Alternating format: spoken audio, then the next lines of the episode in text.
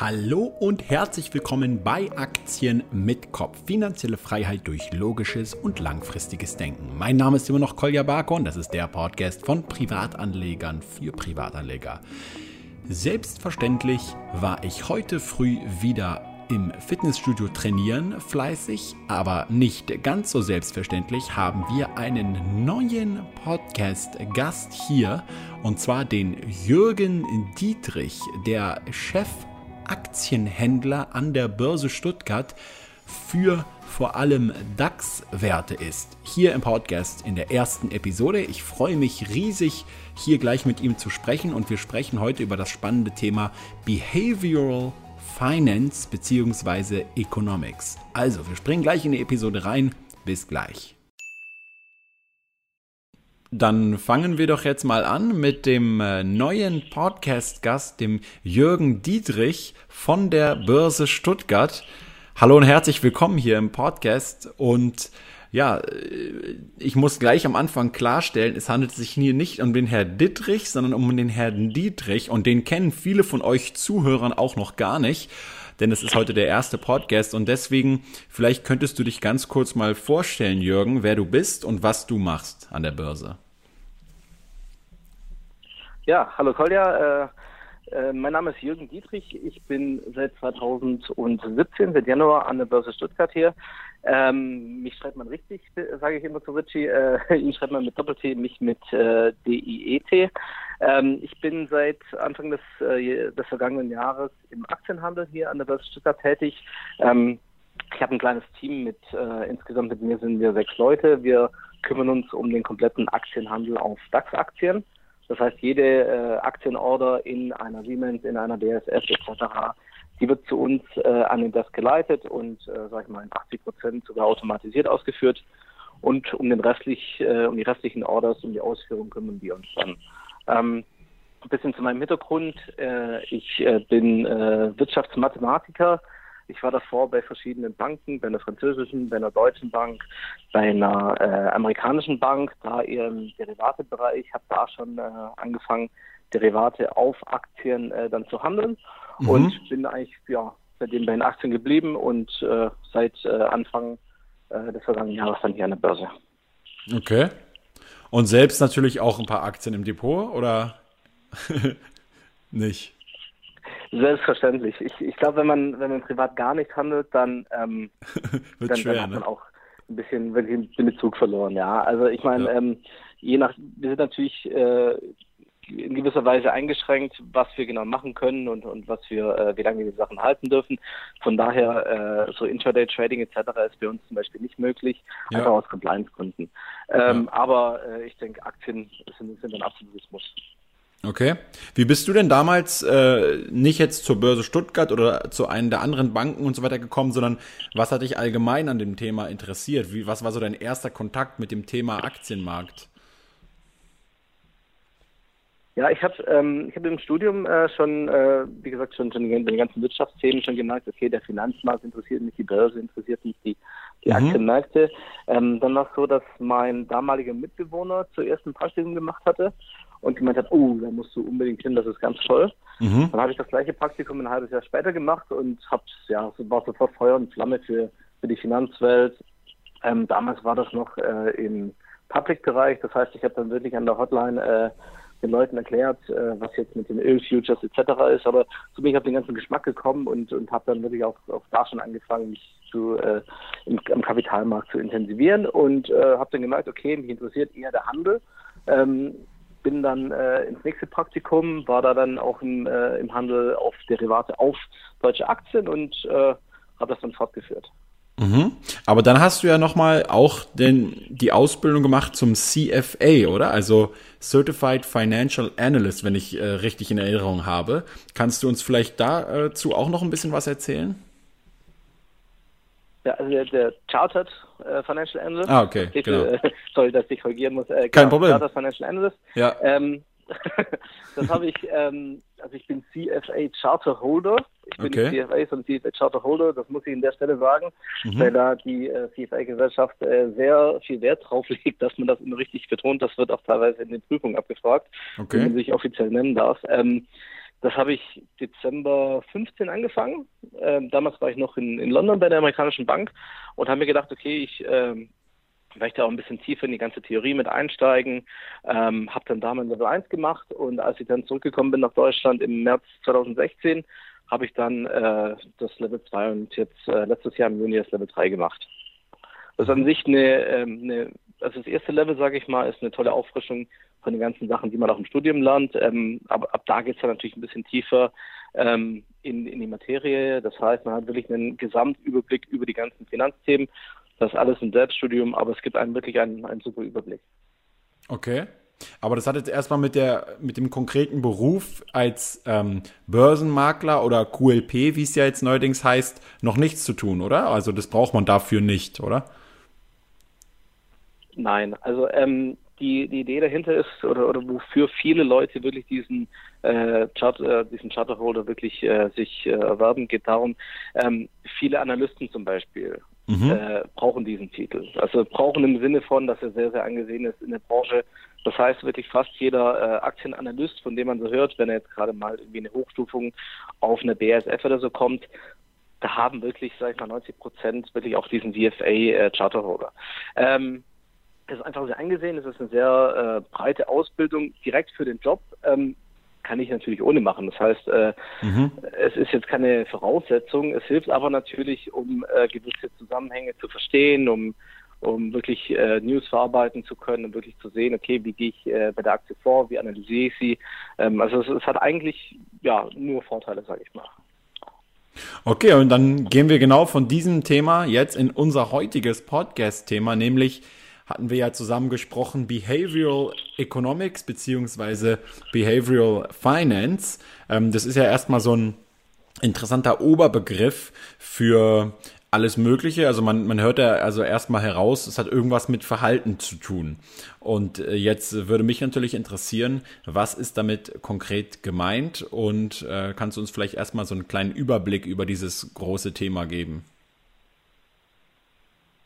Ja, gerne. Ähm, also wenn, wenn wir uns die klassische Wirtschaftstheorie anschauen, ähm, die, die ganzen Modelle, die, die entworfen werden, die werden natürlich sehr vereinfacht. Das heißt, wenn ich, wenn ich äh, in der Theorie betrachte, was ist das optimale Portfolio, was ist die optimale Anlagestrategie, dann geht man, wenn man das Modell erstellt, einfach davon aus, okay, man hat einen effizienten Markt, man hat äh, keine Verzerrungen, gleiche Informationsstand für alle und mhm. das Wichtigste, und da kommt dann die ja. Verhaltensökonomik ins Spiel, man hat, man hat einen rational denkenden Menschen. Genau, ja. Nun wissen wir alle, äh, Aktien es heißt zwar Aktien mit Kopf, aber der Kopf ist nicht immer genauso rational, wie man sich es eigentlich wünschen würde. Und genau da setzt dann die äh, Payroll Finance an. Das heißt, äh, man betrachtet verschiedene äh, ja, Verhaltensanomalien oder Wahrnehmungsverzerrungen, wo wirklich äh, die, der einzelne Investor auch äh, von diesem Rationalen abweicht und äh, verschiedene Verhaltensmuster an den Tag legt. Mhm. Und das hat jetzt aber dann nicht nur mit dem Aktienmarkt äh, oder, oder, oder einen Anleger zu tun, sondern auch gilt allgemein für die Wirtschaft. Ähm, oder, oder in welchem Bereich wird das jetzt angewendet oder geforscht? Ja, also es ist im Endeffekt kann man es auf die ganze Wirtschaft oder auf die ganze, ja, aufs alltägliche Leben, sage ich mal, äh, übertragen.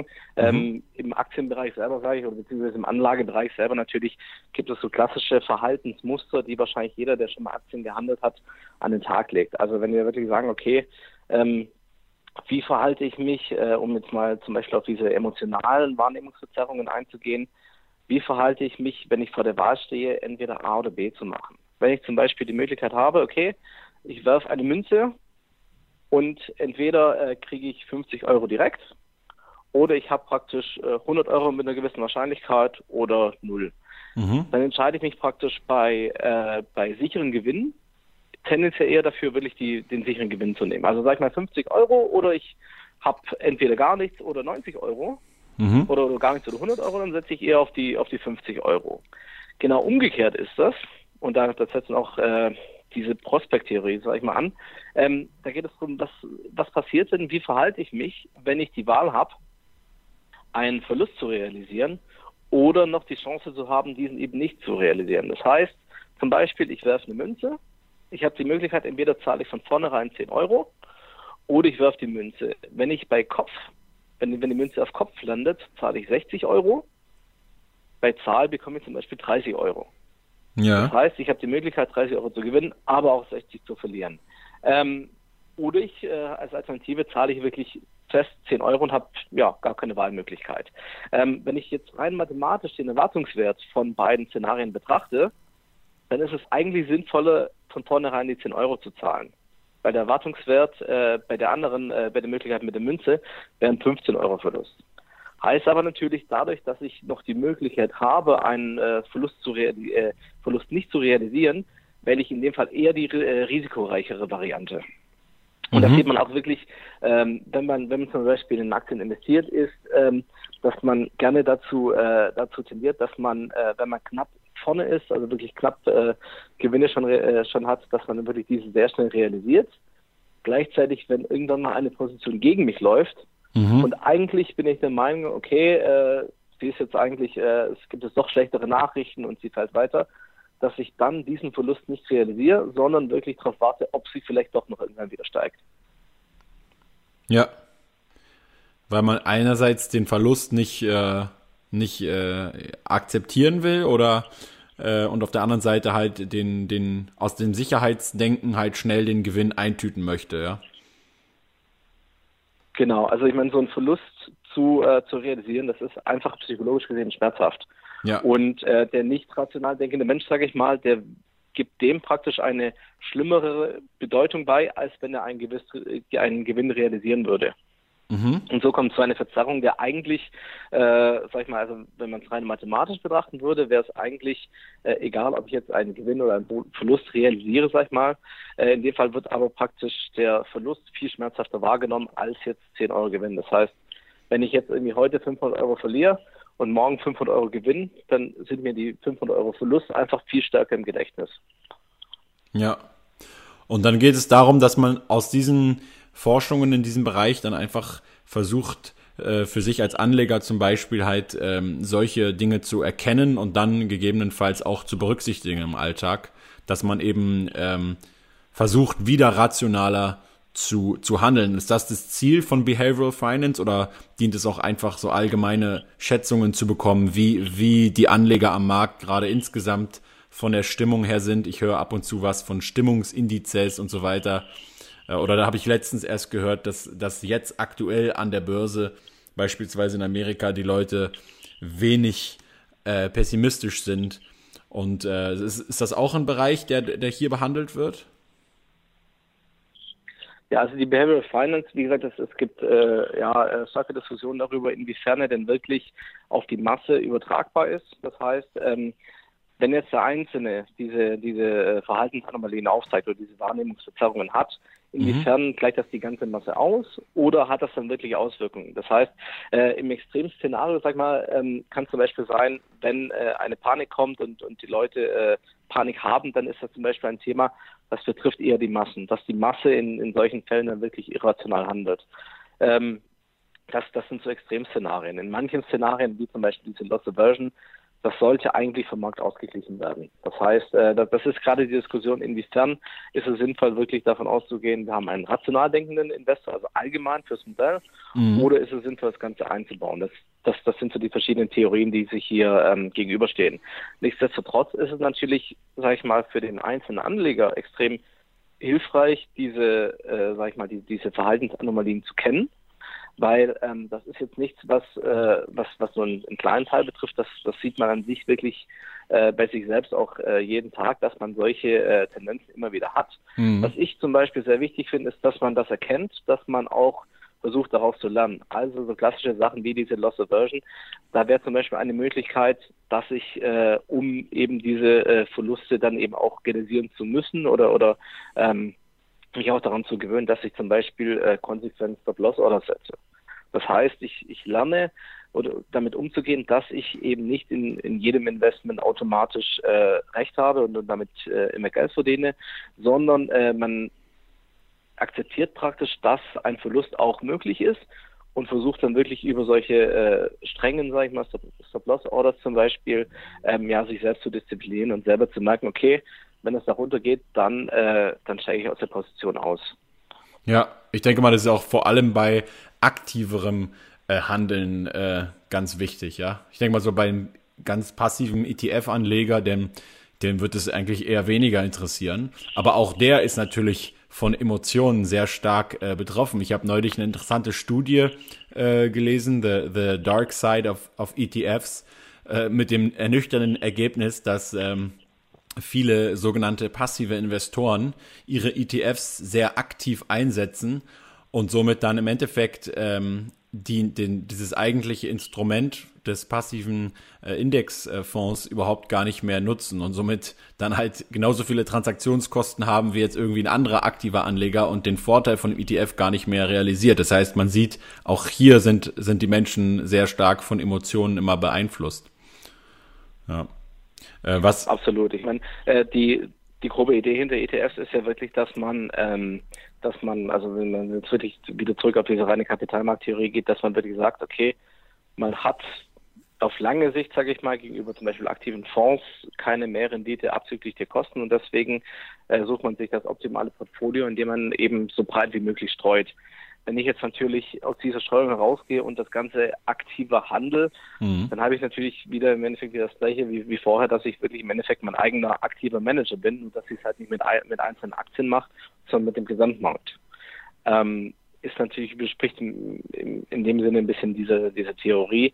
Ähm, das, das, was wir gerade schon gesagt hatten, dass äh, dieses passive Invest, äh, Investieren in ETFs zum Beispiel, mhm. ähm, das hat auch verschiedene Hintergründe. Warum mache ich das denn? Also einerseits natürlich klar die Theorie, andererseits ist es natürlich auch einfacher, ähm, wirklich mit der Herde mitzugehen und einfach zu sagen, okay, ich, ich investiere in diesen, äh, in diesen passiven äh, Fonds, um einfach nicht, äh, erstens natürlich nicht äh, den Aufwand zu haben, äh, mir einzelne Aktien rauszusuchen, Andererseits natürlich, und das ist zum Beispiel eine, eine weitere Verhaltensanomalie, ähm, je mehr ich einer Herde folge, desto, ähm, desto eher habe ich praktisch ähm, diese Regret Aversion Bias, heißt das. Das heißt, ich handle äh, nicht aus der Angst heraus, etwas falsch zu machen. Das heißt zum Beispiel, ich mhm. eine gewisse Risikoaversion und sage, okay, bevor ich mir eine Aktie raussuche und einen Fehler mache, gehe ich lieber mit der breiten Masse mit. Das heißt nicht ja. mit einem ETF, mit dem Gesamtmarkt ja. etc. Und ähm, weil, wenn es dann nach unten geht, dann ist zum Beispiel die Herde schuld oder die Masse und nicht ich. Ja. Das ist also auch ein, eine weitere Verhaltensanomalie, dass ich im Endeffekt ja. die, äh, ja, das, das Negative wiederum von, von mir wegschiebe und dadurch zum Beispiel Chancen, die sich durch Einzelaktien ergeben, ähm, völlig außen vor lasse. Wie war nochmal der Name? Regret, also sozusagen ähm, Regret und dann noch was war das zweite? Regret Aversion. Aversion, okay. Aversion, das heißt, genau, also ich, ich verhindert den, äh, das, das Bedauern im Endeffekt. Ja. Ähm, also wenn ich, wenn ich zum Beispiel aktiv etwas mache mhm. und dann Verlust, äh, einen, einen Fehler mache, dann bedauere ich das. Und um genau ja. dieses Gefühl zu vermeiden, ja. lasse ich es von Anfang an. Das ist sehr interessant, weil genau als du das gerade erklärt hast, ist mir, ist mir aufgefallen, worüber ich jetzt auch zum ersten Mal nachdenke, ähm, dass wir ganz häufig, wenn wir eine Einzelaktie besitzen und die fällt jetzt, sage ich mal, proportional etwas stärker als der Gesamtmarkt. Dass wir dann ja sehr häufig immer denken, oh Gott, was habe ich nur falsch gemacht, okay? Und äh, ich mache mir richtig Sorgen auf einmal. Aber wenn der Gesamtmarkt fällt, also wenn alle Aktien gleich ungefähr fallen, dann ist man, nimmt man das recht ruhig und recht gelassen hin. Wohingegen, also das merke ich auch in unserer Community immer wieder, dass äh, wenn halt ihr Investment mhm. proportional ein bisschen schlechter abschneidet, dass man wahrscheinlich denkt, oh Gott, ich habe irgendwas falsch gemacht, was der Rest des Marktes nicht so falsch gemacht hat. Aber wenn der Gesamtmarkt einfach runtergeht, dann ist man quasi wieder ja so mit der Masse und fühlt sich nicht so schlecht. Dabei ist ja Verlust Verlust. Vollkommen egal, ob jetzt sozusagen das gesamte Portfolio oder ob jetzt eine Aktie, genau. also ein Verlust ist einfach ein Verlust, ja. Und das sollte man ja eigentlich im Prinzip ja. für sich betrachten, ob ich jetzt, also auf den Geldbetrag und so weiter und nicht, ob jetzt einfach andere Leute auch noch einen Verlust gemacht haben oder nicht. Also es, im Endeffekt fühlt man sich dann besser, aber trotzdem hat's ja, äh, mit der, mit der Auswirkung auf, die, auf das äh, reale Geld ja kein, kein Unterschied. so, genau. im, im Gegenteil gesagt, sogar, Verluste ne? Gehören, gehören dazu. Ja. Nee, sorry, was hattest du gesagt?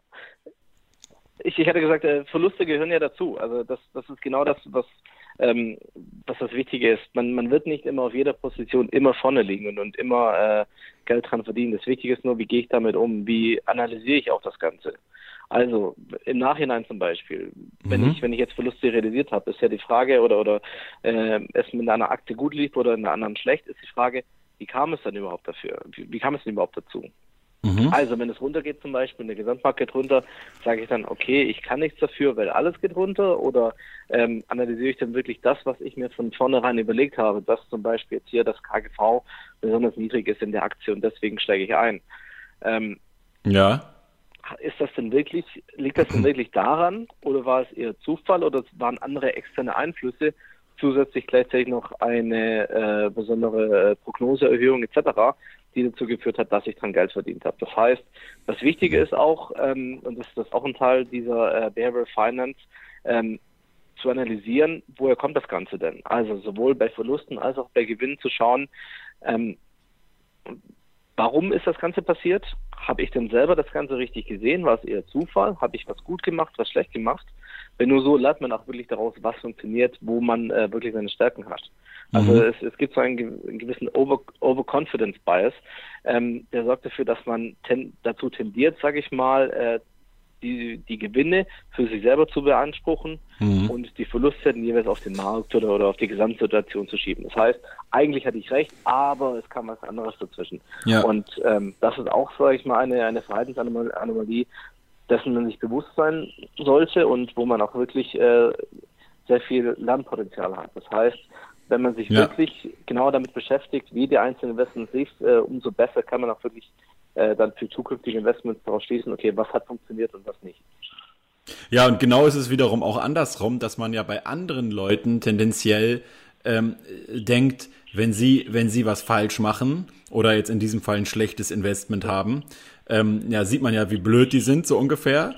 Und wenn sie halt äh, ein gutes Investment haben, dann äh, man sagt, denkt man sich eher, ah, der hat ja Glück gehabt, ja. Also ich kriege das auch sehr häufig, wenn ich so mal so eine richtige Kritiker-E-Mail bekomme oder so, dann äh, steht da meistens drin, äh, ja, haha, ha, ich habe da gesehen, deine Ryanair-Aktien sind gerade gefallen. Hab ich, hätte, ich, hätte ich sie auch vorher sagen können, so ungefähr. Und, und äh, der Rest der Aktien, die gut gelaufen sind, das war einfach nur pures Glück. Also sozusagen, äh, man, man versucht äh, für sich selbst, wie du gesagt Overconfidence Bias und bei anderen Menschen hat man eher so, es ist genau umgekehrt, ja.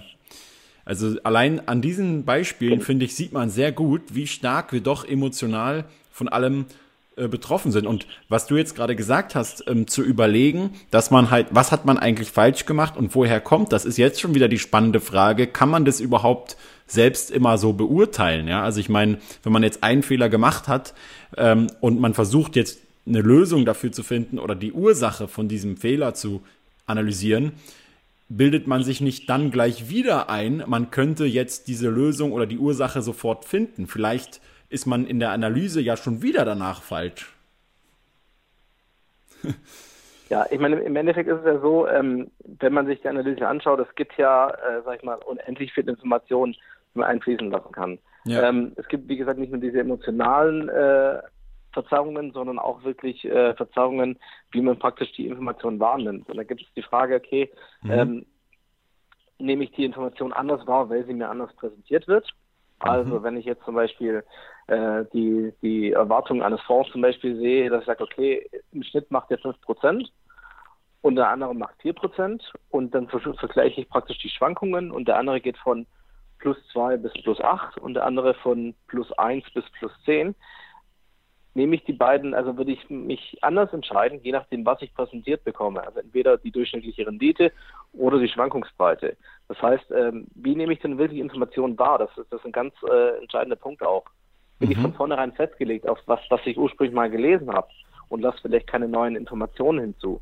Ähm, habe ich vielleicht nur ähm, Zugang zu einem kleinen Teil der Informationen und sollte eigentlich noch, noch weitergehen? mache ich es mir zum Beispiel einfach, indem ich sage, okay, ähm, ich habe am Anfang eine Meinung und an der halte ich fest und wenn was Neues kommt, äh, ist, ignoriere ich es im Endeffekt. Das, das sehen wir auch immer wieder. Ich habe am Anfang meine Meinung, heute wurde die Telekom hochgestuft. Mhm. Dann kommt vielleicht während des Tages eine, eine schlechte Meldung auf den ganzen äh, Sektor oder, oder, oder von der EZB, eine gewisse Entscheidung, die dafür sorgt, dass der Markt fällt halte ich dann an dieser ursprünglichen Meinung fest, dass die Telekom jetzt heute steigen muss? Oder nehme ich diese neue äh, Information, diese neuen Nachrichten mit, äh, mit rein in, in, meine Analyse? Oder zum Beispiel, wenn jetzt, äh, wenn ich jetzt sage, okay, ich bin bullish auf Telekom, es kommen einerseits positive Kommentare vom CFO, andererseits gibt es, äh, sag ich mal, schlechte Zahlen von Orange, ähm, vom, vom Wettbewerber. Filter ich dann nur nach diesen guten Nachrichten nehme die auf und ignoriere die anderen. Das wäre zum Beispiel sowas wie ein Confirmation Bias. Ja. Das heißt, ich äh, nehme bewusst nur die Informationen wahr, die meiner Meinung auch entsprechen. Und das führt dazu, dass ich im Endeffekt nicht den wirklich objektiven Blick darauf habe, sondern einen verzerrten. Mhm. Also das, es gibt einige Möglichkeiten, wirklich ähm, zu schauen, okay, habe ich in diesem Fall einfach Sachen weggelassen, habe ich äh, nicht das ganze Bild betrachtet. Ähm, das, das ist äh, sehr wichtig, daraus auch wirklich äh, im Nachhinein zu schauen, okay, was lag denn alles vor? Also einerseits natürlich sich selber zu äh, Gedanken zu machen, was war mein Eindruck, was hatte ich für, für Analysen, äh, wie bin ich zur Entscheidung gekommen und auch im Nachhinein habe ich vielleicht Sachen übersehen, habe ich vielleicht Sachen anders wahrgenommen, als ich hätte sollen. Und daraus dann wirklich auch Schlüsse zu ziehen und, und daraus zu lernen. Ja, und da, und das setzt ja schon mal überhaupt voraus, dass man sich bei einer einzelnen Aktie ja auch so intensiv äh, informieren muss und recherchieren muss, dass man überhaupt auch irgendeine Art von Aussage trifft, die man dann später als ja, hat gestimmt oder nein, hat nicht gestimmt, äh, definieren kann.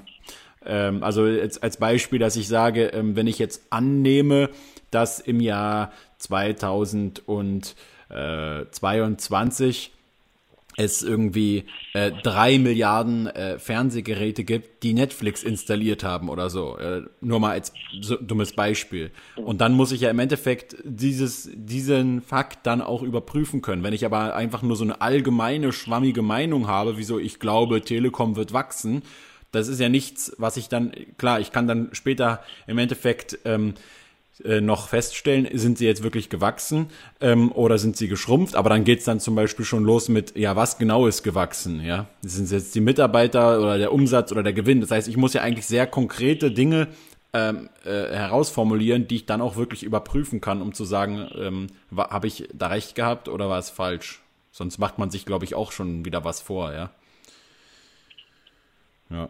Ja, ich meine, im Endeffekt, gut, das ist ja genau der Punkt, äh, habe ich wirklich beste Indizien, an, anhand derer ich sage, okay, das, das ist die Prognose, das, das könnte eintreffen oder ist es mehr das Bauchgefühl? Ähm, und je, sag ich mal, je weniger Bauch und je, je mehr wirklich Fakten oder, oder wirklich äh, Zahlen, die man, die man so erwartet, desto eher ist es auch wirklich nachvollziehbar, ob wirklich genau das eingetreten ist, was man sich äh, mhm. ausgedacht hat oder, oder, was man im Endeffekt erwartet hat. Ja. Okay, gibt es noch irgendein gutes Beispiel, was du, was du bringen kannst, was du, äh, ja? Ja, was ich zum Beispiel auch noch spannend finde, ist zum Beispiel, ähm, das heißt Endowment, ähm, Endowment Bias. Ähm, das heißt, dass man, äh, dass man, wenn man ein, eine Aktie besitzt, sage ich mal, mhm. die anders bewertet, als wenn man sie noch nicht besitzt. Das heißt, wenn, stell dir vor, du äh, hast eine, eine Kaffeetasse vor dir. So, wenn, wenn ich jetzt dich fragen würde, wie viel bist du bereit für die Kaffeetasse zu zahlen, wirst du vielleicht sagen, 5 Euro. Mhm. Wenn die Kaffeetasse dir jetzt aber schon gehört und ich dich frage, für wie viel, für wie viel würdest du die Kaffeetasse verkaufen, wirst du wahrscheinlich sagen, 7 Euro. Mhm. Das heißt, rein deswegen, weil du die Aktie, weil du die Aktie oder in dem Fall die Kaffeetasse besitzt, gibst du ihr einen höheren Wert, als wenn du sie nicht besitzen würdest. Okay. Was ja eigentlich irrational ist. Das heißt, nur weil du sie hast, sollte es ja eigentlich, sollte der faire Preis für die Kaffeetasse ja eigentlich nicht mehr wert sein. Das Problem daran ist zum Beispiel, also ähm, wenn wir uns das Ganze anschauen, sag ich mal, ein klassischer Fall sind zum Beispiel Immobilien. Mhm. Das heißt, ähm, wenn ich eine Immobilie habe und die Immobilienpreise fallen, dann bin ich normalerweise nicht unbedingt dazu bereit, die Immobilie wieder äh, günstiger zu verkaufen. Auch wenn die Preise weiter fallen. Das heißt, gerade wenn, wenn Immobilienpreise an sich fallen, ähm, gibt es häufiger eine Diskrepanz zwischen den ähm, zwischen der sinkenden Nachfrage und den, dem Angebot. Das heißt, äh, die, die schon Immobilien besitzen, sind nicht bereit, äh, der sinkenden Nachfrage, sage ich mal, gerecht zu werden und mit den Preisen runterzugehen. Also Immobilie ist, ein, ist ein ganz klassisches Beispiel. Mhm. Oder zum Beispiel, ähm, ich habe zum Beispiel Aktien von der Siemens AG gehabt. Sind die jetzt mehr wert, nur weil ich zum Beispiel einen persönlichen Bezug dazu habe und sage, oh, jetzt wo ich sie habe, aber unter da und da möchte ich sie nicht verkaufen. Ähm, das, das sind die klassischen Fälle, dass ich einfach das, was ich schon habe, ganz anders bewerte als jemand, der es noch nicht hat. Ähm, mhm. Meistens ist es auch so, dass man zum Beispiel emotional an, an solchen, zum Beispiel an solchen Aktien etc. hängt. Das heißt, ich sage, okay, die habe ich jetzt aber vererbt bekommen, diese Aktien, deswegen möchte ich sie nicht unter 140 Euro hergeben ist vielleicht natürlich von einer rein rationalen Sichtweise her totaler Quatsch, weil eigentlich ist sie nicht so viel wert. Aber ich be bewerte die Aktie höher, weil ich sie einfach schon habe und ich vielleicht noch zusätzlich noch eine emotionale Bindung daran habe. Mhm. Also sie ist im Endeffekt schon in dem Moment, wo ich sie kaufe, mehr wert, ja. weil ich sie jetzt ja, besitze. Das, das, die Frage ist zum Beispiel, genau, bei, bei so klassischen Sachen wie, äh, wie wenn ich jetzt was bekommen habe vom entweder vom, vom Arbeitgeber eine Aktie oder wenn ich Aktien geerbt habe oder ähm, die Frage ist, will ich denn überhaupt? Was, was würde ich den Aktien jetzt beimessen, wenn ich sie nicht hätte? Zu welchem Preis wäre ich bereit, sie zu kaufen? Mhm. Und äh, wenn man sich das überlegt, dann ist die Frage, warum hält man überhaupt noch an den Investment fest? Weil das sind vielleicht teilweise Aktien, die hat man sich nie selber rausgesucht. Mhm. Die, die passen vielleicht noch gar nicht zu einem, aber man behält sie halt, wenn man sie halt bekommen hat. Ja. Und dann gibt's ja wiederum den Anker-Effekt, ja, dass man den zu einem gewissen Preis gekauft hat, der als Anker im Kopf ist und man sich denkt, okay, nee, die muss erst wieder aufholen oder so. Aber das ist echt eine gute Frage, die du gerade gestellt hast. Wenn du das ganze Depot mal runtergehst, könnt ihr Zuhörer ja mal machen und euch überlegen, ihr hättet jetzt keine Aktie, die ihr gerade im Depot habt würdet ihr sie im Endeffekt für den Preis, den sie jetzt hat, auch noch kaufen? Und wenn nein, warum habt ihr sie dann noch im Depot, so ungefähr, ja? Genau, das ist der Klassiker, dieses, ja, ich meine, ähm, man, man hat so, ähm, es, es gibt auch einen, einen sogenannten Status Quo Bias. Das heißt, ja. äh, ich, im Endeffekt, ähm, wenn ich nichts mache, kann ich auch nichts falsch machen. Das heißt, äh, ich habe ich hab irgendwo insgeheim den Wunsch, nichts ändern zu müssen, also wirklich nicht aktiv zu werden. Das heißt eben, genau dadurch kommt sowas zustande, dass ich äh, Aktien nicht verkaufe, weil dann müsste ich ja was machen und hätte dann vielleicht wieder eine falsche Entscheidung getroffen ja. oder ähm, müsste ja. wirklich aktiv werden. Und ich, ich meine, der klassische Fall dafür, und, und wenn wir jetzt wirklich weggehen kurz vom Aktienmarkt, mhm. ähm, Strombieteranwechsel. Äh, mhm. Strom, Stromanbieterwechsel. So. Ähm, das heißt, ich könnte theoretisch vielleicht noch einen besseren Deal bekommen, wenn ich jetzt äh, zum nächsten Stromanbieter gehe. Ja. Aber dann müsste ich ja aktiv was machen. Mhm. Und genau das, äh, wenn ich wenn ich nichts mache, passiert nichts. Okay, ich zahle vielleicht mehr, aber ähm, ich habe zumindest meinen Status quo. Und genau das ist ähm, ja eine, eine, eine Wahrnehmungsverzerrung oder eine ja. Verhaltensanomalie, ja. ähm, die, die, die eigentlich wirklich jeder kennt, dass er einfach sagt, okay, jetzt müsste ich aktiv was machen, also mache ich gar nichts. Ähm, da, es gab ja auch diesen, diesen äh, Wirtschaftsnobelpreis vor kurzem, äh, auch für einen Verhaltensforscher, diese, diese Default-Werte, die man hat. Das heißt, mhm. was ist standardmäßig ausgewählt, sage ich mal, ähm, was muss ich aktiv tun, um, äh, um etwas anderes zu haben. Äh, also wirklich die, die Theorie dahinter. Was macht der Mensch und, und was müsste er machen, um was anderes zu haben? Mhm. Klassischer Fall zum Beispiel, ähm, ich sag mal so, ähm, wenn ich, äh, wenn, äh, im Endeffekt ist ja momentan so, wenn ich äh, Organspender sein möchte, fülle ich ein Formular aus oder ein, oder ein Zettel und, und tue es mir in, ins Portemonnaie. Was wäre denn, wenn ich, wenn prinzipiell jeder Organspender wäre und nur nicht wäre, wenn er sich extra abmelden müsste oder extra einen Zettel ins Portemonnaie tun müsste, dass er es nicht sein möchte. Dann gäbe es im Endeffekt viel, viel mehr Organspender, hm. weil der Aufwand äh, praktisch dem zu widersprechen, ja. einfach größer ist als nichts zu tun. Ja. Ich glaube, da ist sogar äh, bei so einer Statistik, die ich mal gelesen habe, darüber, wo das in einem Land irgendwie so ähnlich war, dass es irgendwie in dem Formular damit zu tun hatte, dass es in dem Land irgendwie doppelt so viele Organspender gab wie irgendwie im Durchschnitt. Weil, weil die genau durch so eine Art von Trick im Endeffekt, äh, also so ganz so, so drastisch war es jetzt nicht, dass man quasi per Geburt äh, irgendwie Organspender ist, aber es war halt irgendwie, die Hürde, diesen, diesen, diesen Ausweis sich zu holen, wurde drastisch reduziert und dadurch ähm, haben es halt einfach viel mehr Leute gemacht und das hat eigentlich gar nicht so jetzt irgendwie mit den moralischen äh, äh, Entscheidungen irgendwie des Einzelnen immer zu tun, was man sich gerne einbildet, sondern sehr häufig ist tatsächlich einfach nur so eine Bequemlichkeitssache, ja. ja. Genau, also wenn ich den Status quo habe und ich mache nichts, ja. ändert sich auch nichts. Und, und das ist eben im Endeffekt auch eine mhm. gewisse Falle, ja. Dass ich äh, dadurch, dass ich nichts machen muss, im Endeffekt mhm. auch in Sachen drin hängen, die vielleicht gar, die gar nicht zu mir passen oder die, ja, ja. die gar nicht wirklich das Optimale für mich bieten. Wobei auch am Aktienmarkt, ich finde es ähm, mit dem Stromanbieterwechsel, ähm, da habe ich, ich kann den ja wechseln, okay, ich muss einmal aktiv werden und ich kann den wechseln, dann habe ich vielleicht ein bisschen Kosten gespart. So.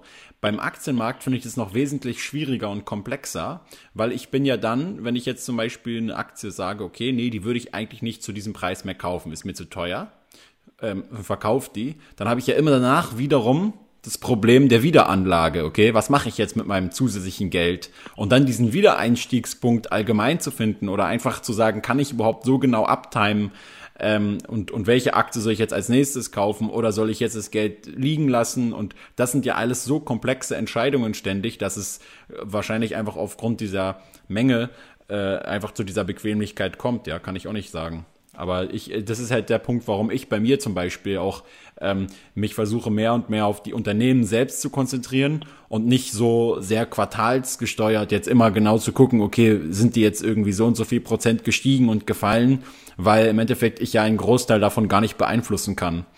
Ähm, und wenn jetzt an meiner, an meinem ursprünglichen Investment Case sich nichts geändert hat, dann halte ich die Aktie auch weiterhin, weil ich dann nicht überlegen muss, äh, okay, was mache ich jetzt als Alternative? Wenn ich gerade kein anderes gutes Investment habe, dann, ähm, dann äh, halte ich die Aktie. Aber wo ich mich schon verbessert habe, ist, dass ich einfach äh, in, in, aus verlustreichen Aktien schneller rausgehe, tatsächlich, wenn ich einfach weiß, pass mal auf, in einer anderen Aktie ist mein Kapital eigentlich jetzt viel besser aufgehoben ähm, und ich von einer anderen Unternehmen viel mehr überzeugt bin, dann kann ich doch aus einem, aus einem Verliererwert, auch wenn, wenn da jetzt zum Beispiel nur noch ein paar hundert Euro oder so drin sind, das trotzdem rausziehen und in eine lukrativere Aktie investieren. Ja, das ist also so ein Punkt, den, wo ja auch schon wieder viele Leute immer mit sich hadern, ja, weil sie einfach diesen Verlust irgendwie nicht, nicht realisieren wollen. Ja. Genau, kommen, kommen wieder zum ersten Punkt. Ja. Verluste sind einfach schmerzhaft, ja, gar keine Frage. Aber ich denke, je mehr man sich damit beschäftigt, je mehr man wirklich, äh, ja, äh, das, das Ganze akzeptiert, dass es eben auch zu Verlusten kommen kann, desto ja. besser geht man damit um und desto rationaler, dann kann man wirklich sein Portfolio auch umschichten. Aber es geht ja sogar da, da ich weiß gar nicht, wie, wie, wie äh, ob es dafür auch einen, äh, einen Namen oder einen Begriff äh, zu gibt. Es gibt ja sogar diese Situation, dass man äh, also in der Psychologie kennt man das zum Beispiel, ähm, also knock on wood, dass es niemand passiert hier, aber ähm, dass zum Beispiel irgendwie das eigene Kind stirbt oder irgendwas richtig Schlimmes passiert. Und dann gibt es immer wieder Fälle, dass Leute das einfach komplett aus ihrer Realität dann ausblenden.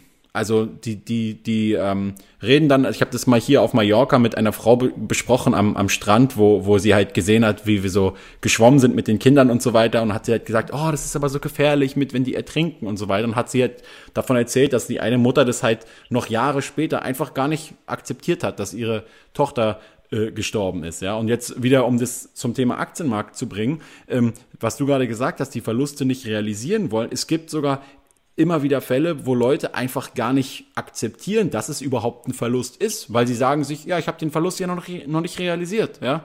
Die Aktie ist minus 70 Prozent, aber das ist ja kein Verlust. Erst wenn ich es verkaufe, ist es ja ein Verlust. Und das finde ich allein auch schon ist eine richtige Form von Wirklichkeitsverzerrung im Endeffekt.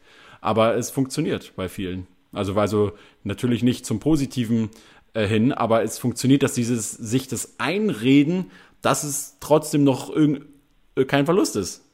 Wie, wie heißt der Name dafür? Ja. Also ich meine, ja, also ich meine, ich meine rein, rein steuerlich, ja, gut, äh, kann ich es noch nicht als Verlust geltend machen, aber ähm, im Endeffekt, es, es, es, bringt ja nichts. Das ist wieder der klassische Fall, ja. Ich, ähm, ich habe irgendwo noch die Hoffnung, dass es doch wieder dreht, obwohl es eigentlich völlig, äh, ja, völlig unwahrscheinlich ist, dass es wirklich so weit kommt und ähm, ja. Ja, also wie, wie gesagt, ich, ich würde es fast zur, zur Loss Aversion dazu zählen. Ähm, okay das ist, das ist der klassische Fall. Äh, ähm, ich habe die Möglichkeit, dass es noch irgendwie drehen kann und deswegen realisiere ich den Verlust nicht. Und ähm, ja, das, wie gesagt, je krasser es wird, desto schwieriger wird es dann natürlich auch irgendwann mal die Reißleine zu ziehen. Mhm. Wenn ich bei minus 10 Prozent mir schon überlege, okay, äh, eigentlich war vielleicht äh, mein Investment doch nicht das Richtige und dann fällt die Aktie auf minus 30, auf minus 40, hm. je stärker das wird, umso schwieriger wird es ja dann auch wirklich da rauszukommen. Ja. Bis es irgendwann so ein niedriger Betrag ist, wo dann das nächste Irrationale kommt, wo man sich sagt, ach, jetzt, jetzt ist ja eh egal. Ja, jetzt habe ich nur so wenig Geld noch drin. Jetzt, jetzt äh, ist sozusagen äh, die Chance, dass wenn sie nochmal hochgeht, ja viel höher. Aber auch das ist ja wiederum irrational, weil jetzt auch 100 oder 200 Euro, man würde ja nicht aus seinem Portemonnaie 100 Euro rausnehmen und verbrennen oder wegschmeißen, oder? Also kann man ja das Geld immer noch retten genau. eigentlich. Das ist ja, wo ich bei Air Berlin jetzt, wo, genau. wo im Endeffekt klar war, dass ähm, ich habe ich hab als Air Berlin das mit der Insolvenz und so weiter äh, verkündet wurde, habe ich ganz genau recherchiert und habe mir ganz viel durchgelesen, weil ich auch parallel mh, eine Kolumne geschrieben habe über Insolvenzen allgemein und welche Rechte haben eigentlich Aktionäre und so. Und dort hat der Insolvenzverwalter schon gesagt, ähm, dass die Aktionäre leer ausgehen werden. Und jeder, der sich die Bilanzen und so weiter angeguckt hat, allein die Finanzschulden gesehen hat, allein sich die Anleihen angeguckt hat von Air Berlin, der, der wusste im Endeffekt, dass die Aktionäre nichts mehr bekommen. Aber trotzdem haben einfach ganz viele Leute immer noch gesagt, ne, ich verkaufe die noch nicht, obwohl sie noch irgendwie bei 50 Cent stand oder so, ja. Im Endeffekt, was du gerade hattest, auch mit Air Berlin etc., die Aktie fällt 50, 60, 70 Prozent. Ähm, oder zum Beispiel bei Steinhoff, klassischer Fall. Ähm, ich habe vielleicht die Situation, dass ich schon sehr weit hinten liege mit meiner Investition, was dann natürlich auch eine große Gefahr sein kann, dass ich diesen schlechten Geld, sag ich mal, was ja fast schon, sag ich mal, wenn, wenn du gerade gesagt hast, aus der Insolvenz wird sich wahrscheinlich nichts ergeben, dass ich diesem schlechten Geld noch gutes Geld hinterherwerfe. Das heißt, ich sag, okay, jetzt habe ich schon minus 70 Prozent, das kann ja gar nicht mehr weiter fallen, dann lege ich vielleicht nochmal gutes Geld nach und verdoppel meine Aktienanzahl zum Beispiel. Das wäre zum Beispiel auch ähm, eine, eine gewisse Falle, sage ich mal, dass ich einfach sage, okay, bevor ich den, äh, den Verlust realisiere, mache ich lieber, okay, für ein Trouble Double und äh, steige nochmal weiter mit ein. Ja. Klassischer, klassischer ja. Fall von in, ja, ins fallende Messer greifen und halt wirklich, äh, ja. obwohl eigentlich die Aussichten schlecht sind, doch nochmal gutes Geld hinterherwerfen. Ja, das ist, weil dann, weil dann auf dem Papier es dann auch wieder besser aussieht, wenn man den, den, den Einstiegskurs ja im Endeffekt verbilligt dadurch in Gänsefüßchen. Ja? Und äh, aber aber es ist im Endeffekt mhm. natürlich genauso, wie, wie du gesagt hast, du hast dann im Endeffekt nochmal gutes Geld hinterhergeworfen, ja. Aber ähm, da sieht man halt immer wieder, wie viele äh, Tricks und Fallstricke es hier gibt in dem Anlegerbereich. Aber ich fand es auf jeden Fall schon mal spannend, so einen kleinen Überblick zu bekommen. Und ich denke mal, wir haben einige interessante Anknüpfungspunkte, um jetzt vielleicht auch mal in Zukunft einzelne von diesen äh, Studien oder zum Beispiel das mit dem Nobelpreis fand ich sehr interessant, was du da äh, gesagt hast oder über den Endowment Bias und so weiter nochmal äh, einzelne Episoden zu machen. Aber auf jeden Fall erstmal fürs Erste noch äh, äh, schönen Dank. Und hast du noch ein Abschlusswort dazu oder willst du noch mal eine persönliche Story erzählen zum Schluss oder hast du noch irgendwas, was du unseren Zuhörern mitgeben willst an diesem Montag heute? Ja, ähm, ich, ich denke, was, was ich auf jeden Fall mitgeben kann, ist ähm, nicht den Mut verlieren, wirklich mit Kopf handeln, ähm, dann, dann läuft das. Auf, auf lange Sicht, glaube ich, äh, kommt man um Aktien nicht herum. So ähm, ich sehe auch Aktien generell als, als das Instrument, sage ich mal, äh, mit dem man wirklich an der Wirtschaft partizipiert und ja, wie man da wirklich, äh, sei es jetzt Altersvorsorge etc., wirklich am besten gestalten kann. Also okay. mein, mein Tipp natürlich an alle, äh, keine, wirklich den Mut zu haben und auch wirklich äh, kontinuierlich und auch äh, mit, mit Kopf her wirklich zu investieren. Das war doch mein Schlusswort. So machen es die Profis auch. ja, oder genau. Ähm, ja, dann vielen Dank, Jürgen, für die erste äh, Podcast-Episode hier. Und dann wünsche ich dir noch einen auf jeden Fall richtig spannenden Handelstag an der Börse. Und bis zum nächsten Mal. Dankeschön. Ja, bis dann. Dankeschön. Okay, das war die erste Episode zusammen mit Jürgen Dietrich hier im Podcast, der auch bei der Börse Stuttgart natürlich arbeitet und der ist gleichzeitig. Okay, das war der erste Podcast zusammen mit Jürgen Dietrich. Ich hoffe, es hat euch so viel Spaß gemacht wie mir. Und ich bin mal gespannt, welche Themen wir noch in Zukunft zusammen mit dem Jürgen ansprechen können. Wahrscheinlich auch ein paar Videos aufnehmen können für den Aktien mit Kopf-Kanal. Somit haben wir dann wieder eine coole neue Ergänzung mit neuem Content hier für euch. Ansonsten bis zum nächsten Mal. Rationale Grüße. Ciao, ciao.